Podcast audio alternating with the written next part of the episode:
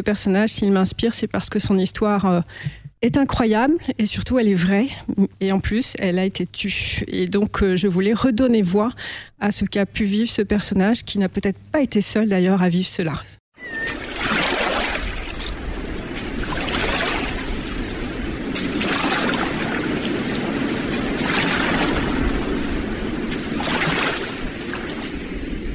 Bonjour à tous et bienvenue dans ce nouvel épisode de Bouquins dans les poches.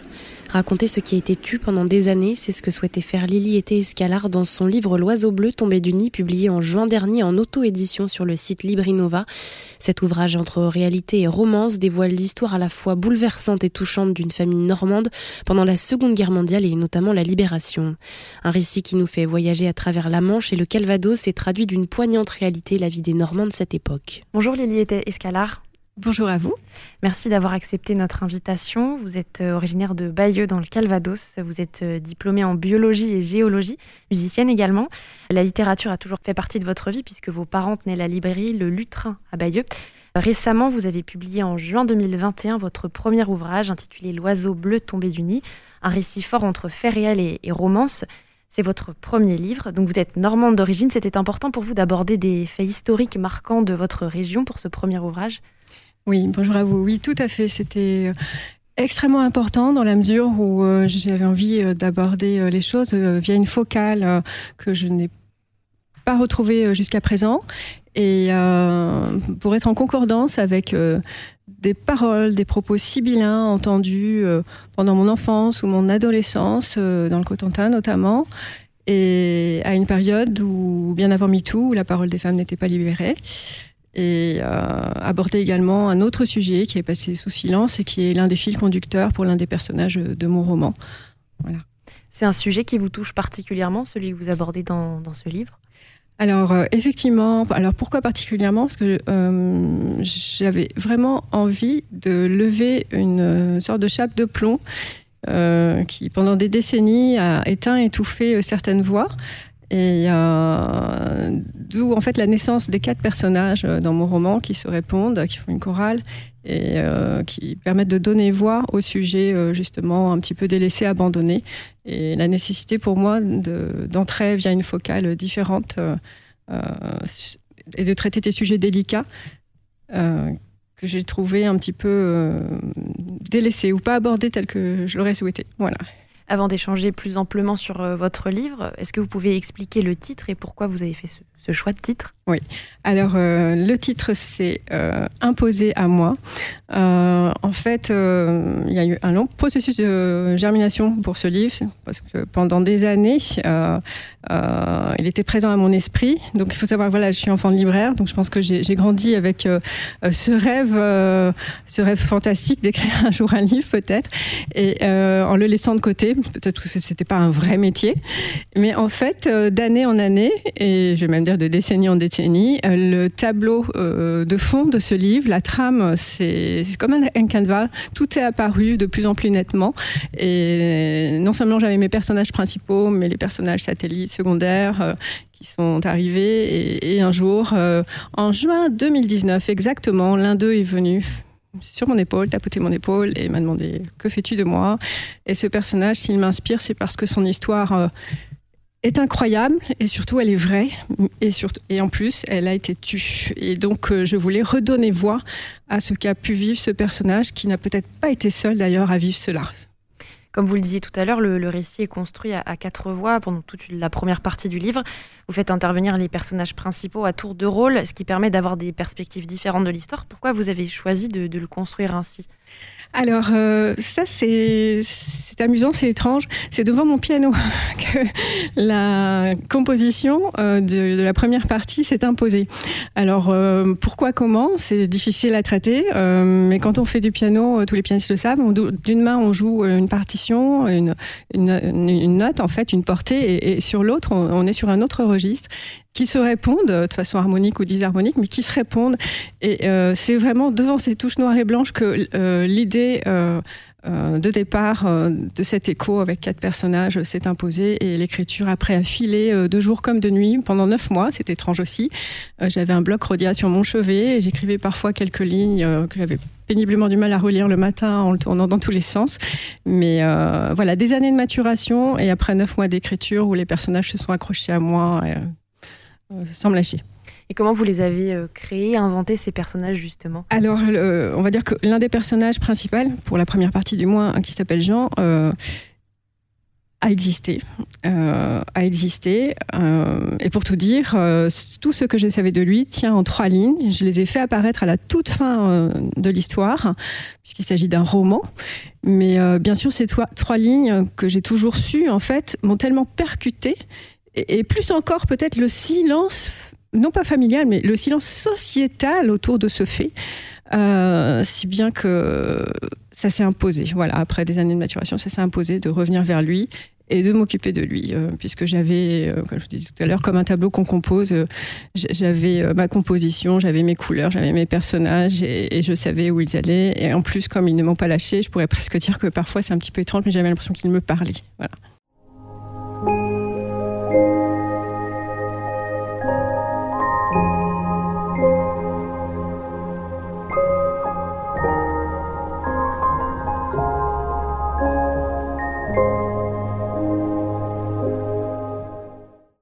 Justement, dans, votre récit, euh, vous mettez en évidence le fait que de nombreux enfants ont été abandonnés pendant la Seconde Guerre mondiale, notamment en Suisse.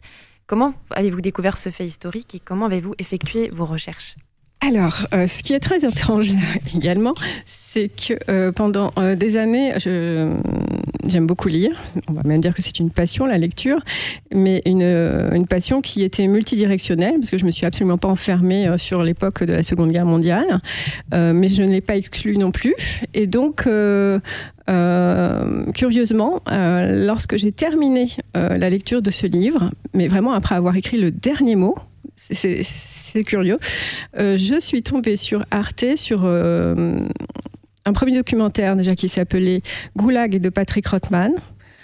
Et euh, à travers les personnages, ou je devrais dire les ombres, hein, qu'on voyait filmer dans ces conditions atroces, j'imaginais que peut-être que l'une de ces têtes, c'était l'un des personnages. Voilà puisqu'il avait traversé cela. Et puis pour revenir aux enfants, de même, juste après le processus d'écriture, le livre était achevé. Euh, en voyageant sur Internet, je suis tombée, euh, mais, 48 heures après la fin de l'écriture, je suis tombée sur les dossiers de la honte de la RTBF. J'ai écouté quelques témoignages stupéfiants, inoubliables. Et l'un des témoignages, euh, c'est ce qui m'a encore plus surprise, comme un petit signe, l'un des témoignages euh, s'approche de l'une des scènes du livre euh, avec un enfant. Voilà, je ne vais pas expliquer toute l'histoire maintenant, mais voilà. Et donc, ces enfants ont été placés jusqu'aux années 80 en Suisse. Ils ont été à peu près 100 000 à être placés. Il en reste 10 à 20 000 en vie seulement évidemment cherchent à faire entendre leur voix, mais la grande difficulté pour eux, c'est que euh, le protocole habituel, c'était à l'âge de 18 ans de détruire leur dossier. Voilà. Donc euh, sans dossier, c'est extrêmement difficile de remonter euh, le fil le cours du temps. Et pour faire la jonction avec la première partie, puisque l'histoire, je peux, le dire, c'est le tout début de l'histoire, se passe au moment de la libération avec quatre amis, l'un d'eux disparaît, et, dans notre région. Et dans notre région, j'avais eu le témoignage de même très jeune euh, d'une femme qui avait subi euh, des violences, mais alors on, ne posait pas des mots qui n'existaient absolument pas euh, il y a quelques années, ces mots-là, encore moins il y a quelques décennies, donc les femmes étaient murées dans le silence. Et ce qui m'a surprise avec l'éclairage de l'expérience en, avançant dans le temps, c'est que j'ai réalisé qu'en fait elles étaient nombreuses ces femmes-là. Et je viens d'avoir des contacts de personnes, l'une née en 1943 et l'autre je ne sais plus quand, qui, qui veulent me parler qui ont beaucoup d'histoires à me raconter et qui ont été bouleversées en lisant le livre parce que ça leur parle. Et donc, euh, en essayant de mieux comprendre les choses, j'ai cerné en fait que euh, euh, nos libérateurs restent nos libérateurs. On leur doit toujours toute la gratitude qu'on leur doit mais il s'est passé des choses qui ont été un petit peu tues et pas de façon anecdotique. Il faut bien imaginer maintenant, après MeToo, on a une parole un petit peu plus libérée, c'est bien une vague d'un million cinq cent mille hommes, un million cinq cent mille hommes soldats qui ont déferlé sur notre région au moment de la libération.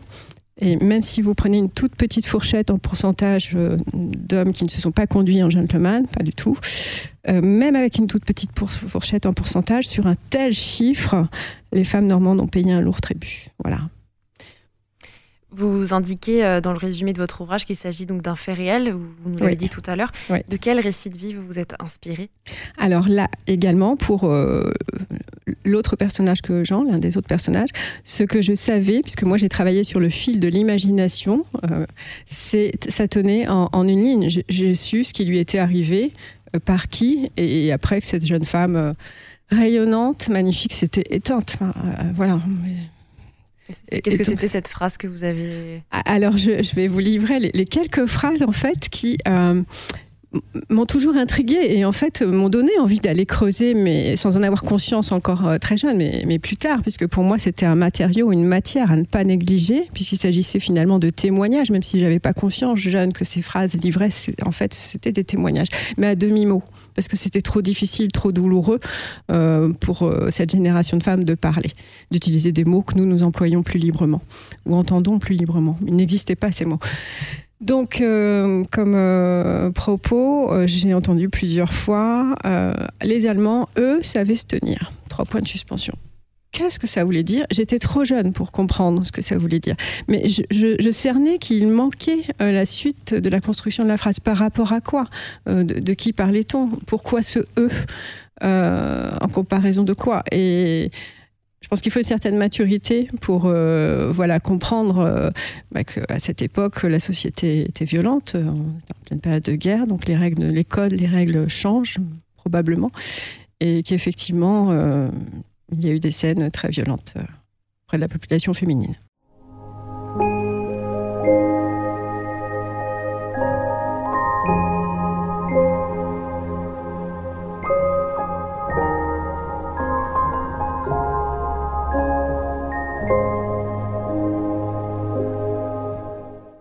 Vous le disiez, c'est le fruit de votre imagination, mais on, reconnaît des, lieux de normands.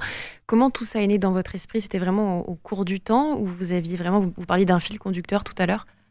Oui, alors je, pense que c'est sur les deux axes, en fait, euh, ça, a évolué. Euh, d'une part, j'ai eu la chance de passer euh, enfin beaucoup de temps dans la campagne normande et donc de m'imprégner de ces paysages, de ces fermes fortifiées, a développé un imaginaire aussi. Et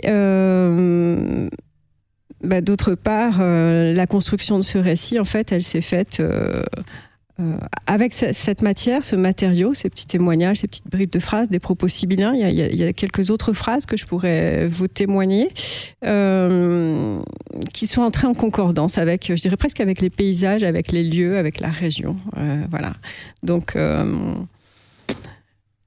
Est-ce que vous pouvez nous en révéler quelques-unes de ces phrases peut-être les plus marquantes pour vous qui vous Alors en fait, il se trouve que J'ai été bouleversée par un appel que j'ai reçu euh, d'une dame il y a quelques jours et, je pense que sa, révélation, je, vais la faire dans quelques jours. Je suis invitée, il se trouve que je suis invitée au colloque organisé par les amis de la Fondation de la mémoire de la déportation qui se tient fin, fin septembre, début octobre euh, au château de Caen, à l'auditorium du château de Caen. Et moi, je suis invitée à la table ronde euh, du samedi après-midi, le 2 octobre, donc pour présenter mon livre. En présence, il y aura aussi Ginette Colinca.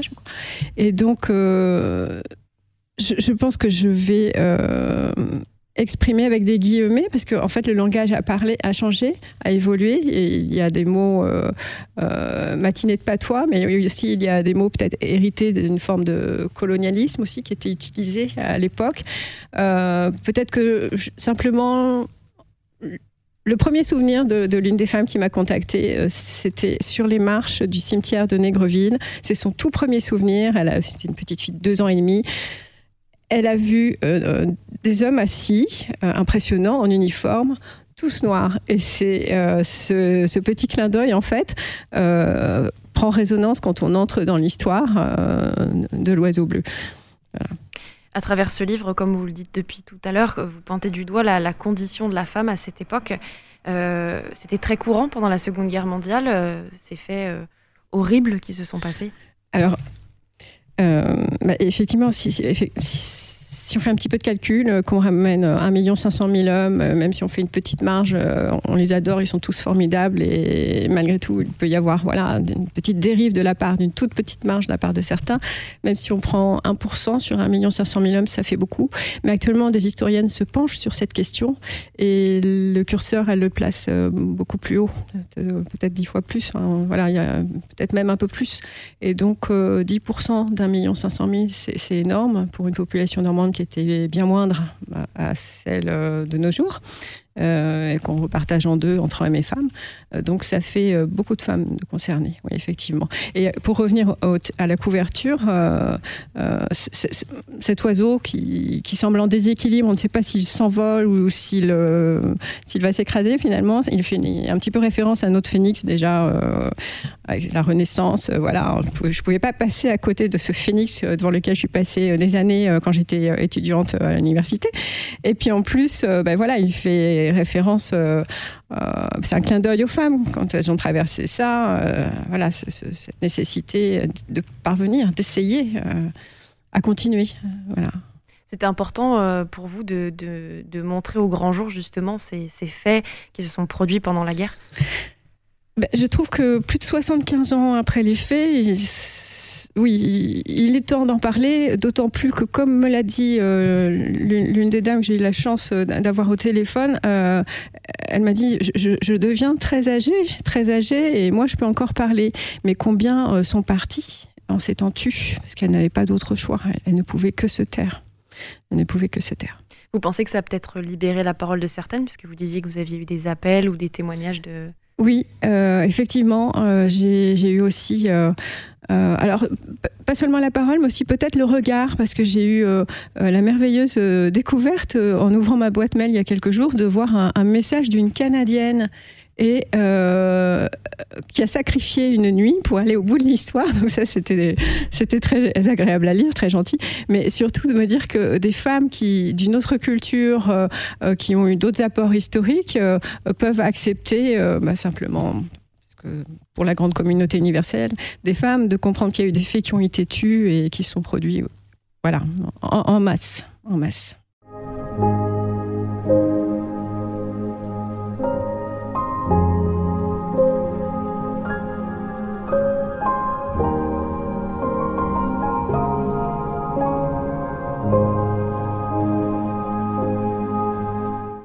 Comme on le disait tout à l'heure, votre euh, ouvrage est coupé en deux parties.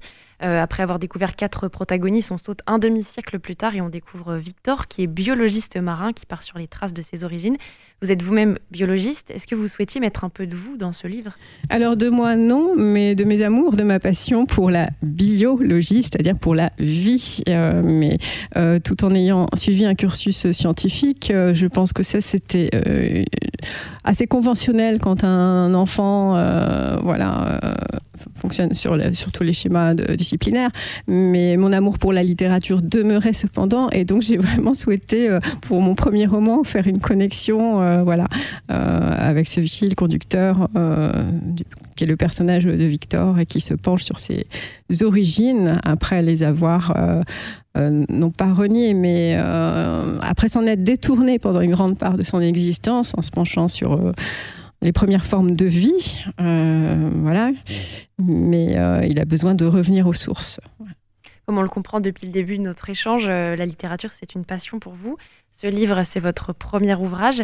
C'est un livre que vous souhaitiez écrire depuis longtemps. Est-ce que c'est un rêve enfin accompli pour vous?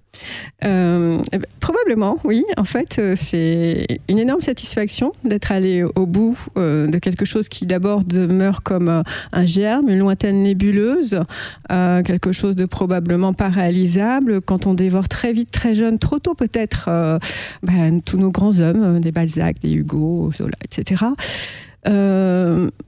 on a comme un poids sur les épaules. Comment passer après tout ça?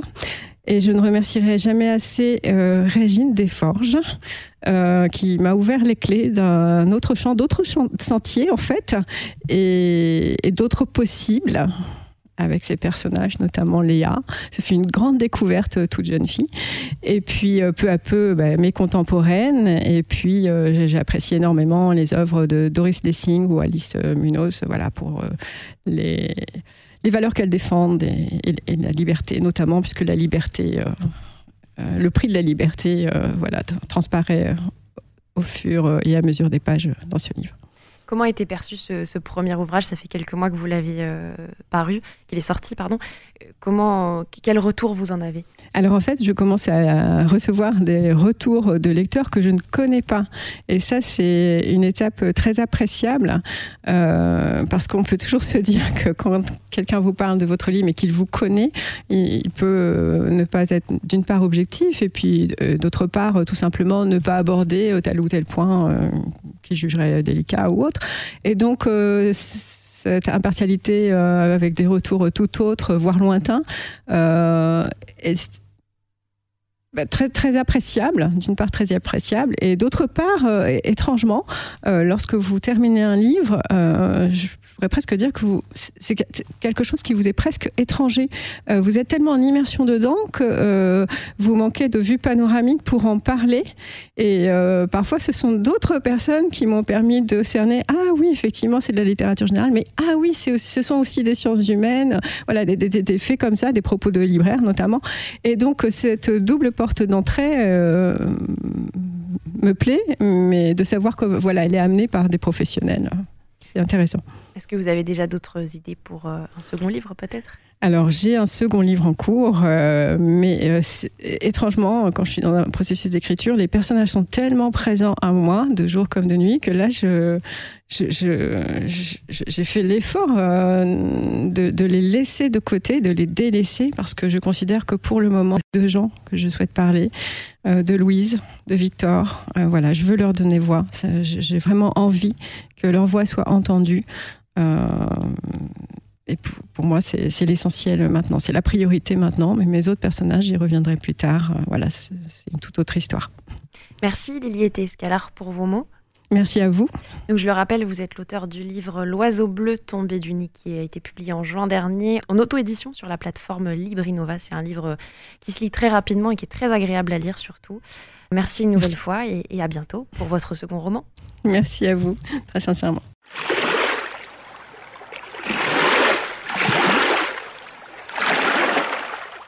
Podcast by Tendance Ouest. Podcast by Tendance Ouest.